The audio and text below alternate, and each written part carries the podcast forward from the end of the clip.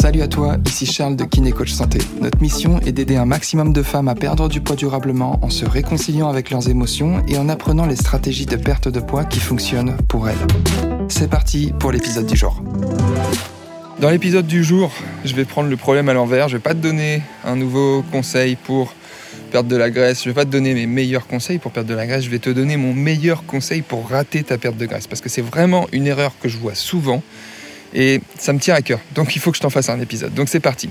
Un truc que j'ai remarqué, c'est que même si certains aspects de ta vie sont optimisés, par exemple avoir une bonne activité physique, faire en sorte d'avoir un sommeil de qualité, tout ça, tout ça, s'il y a bien une chose qui peut faire rapidement échouer ta perte de graisse, ce truc qui va tout saboter, c'est le fait de te priver, de rendre ton alimentation trop stricte, sans alternative, de pas manger à ta faim, de jamais intégrer d'aliments plaisir.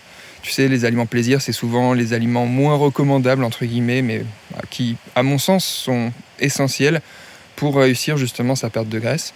D'ailleurs, à ce sujet, on entend trop souvent que la diète, ce gros mot, la diète doit être stricte. Dès lundi, diète stricte, stricte, stricte, stricte. Combien de fois j'ai fait ce fameux truc de, tu sais, à partir de lundi, deux semaines de diète stricte, sans alcool, même pas un verre, si on m'invite, je boirai pas, ou, allez, tiens, bah, de toute façon, si on m'invite, j'y vais pas, voilà. Et franchement, je crois que vraiment, j'ai refusé des invitations, je suis allé jusque-là parce que j'étais dans ma petite, euh, ma petite période, voilà, deux, trois semaines de focus, où euh, même avec ma copine, tu vois, ça m'est arrivé de refuser des restos euh, en fin de semaine où elle avait envie un peu de se détendre et d'aller manger dehors. Je lui disais non, non, moi je vais pas au resto, je suis en mode strict quoi. Et je suis tombé dans ce truc-là et c'est pour ça que je voudrais vraiment te partager ça parce que je sais que j'étais loin d'être le seul et je sais aussi que la plupart des femmes qu'on accompagne souvent bah, elles sont en plein dans ce truc de merde de euh, non, je, me mets pendant deux semaines strictes, je me prive des aliments qui font plaisir, je me prive du petit verre de vin avec mes amis, je me prive de mes amis tout court.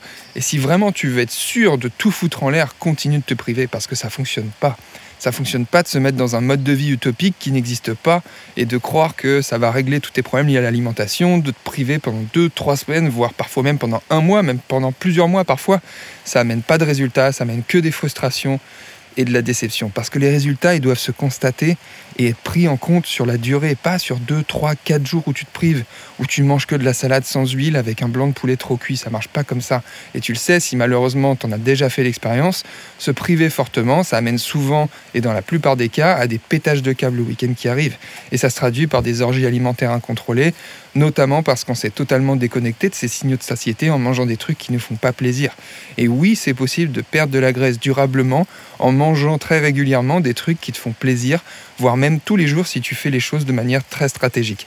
Et oui, c'est possible de mêler alimentation plaisir, alimentation saine et perte de graisse. J'en ai marre de voir sur les réseaux sociaux des posts à la con qui prônent un mode de vie militaire associé à de la souffrance, tout ça pour perdre de la graisse. Je suis pas d'accord avec ça parce que je constate que c'est non seulement pas nécessaire pour perdre de la graisse, mais qu'au contraire, ça fait juste péter un cap de se restreindre comme ça parce que moi-même je l'ai vécu. Si tu sens que tes émotions bloquent ta perte de poids, que tu as l'impression d'avoir tout essayé et que tu voudrais que le poids ne soit plus un sujet dans ta vie, alors je t'invite à réserver gratuitement ton bilan de perte de poids émotionnel pour faire un point sur ta situation et découvrir ce qui bloque réellement ta perte de poids.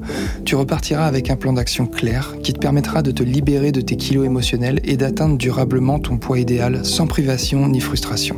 Donc pour réserver ton bilan offert, rendez-vous sur bilan.kinecoachsanté.fr. D'ici là, prends soin de toi et je te dis à très vite.